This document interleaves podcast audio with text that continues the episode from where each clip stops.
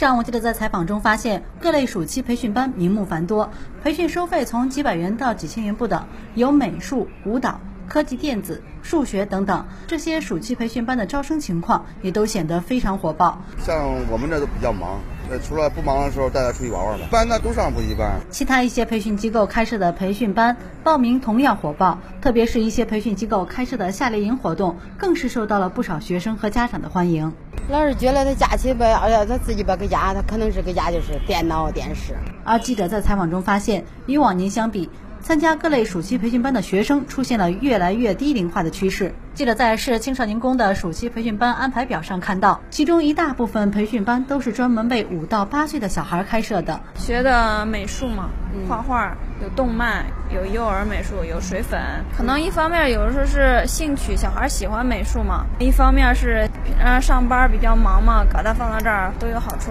对于暑期培训班的火爆和参与培训孩子的日趋低龄化倾向，有着多年教育工作经验的范军伟认为，在暑假培训班的选择应该尊重孩子的想法，不能盲目的跟风，应根据孩子在平时的学习中间缺少什么，或者平时哪些方面活动比较少，在暑假期间进行适当的补充和强化。不要搞得孩子的生活很单一，应该更多的安排这个孩子的一些家务活动，培养孩子的这个社会责任感，包括家庭责任感，呃，让孩子呢学会关心家人。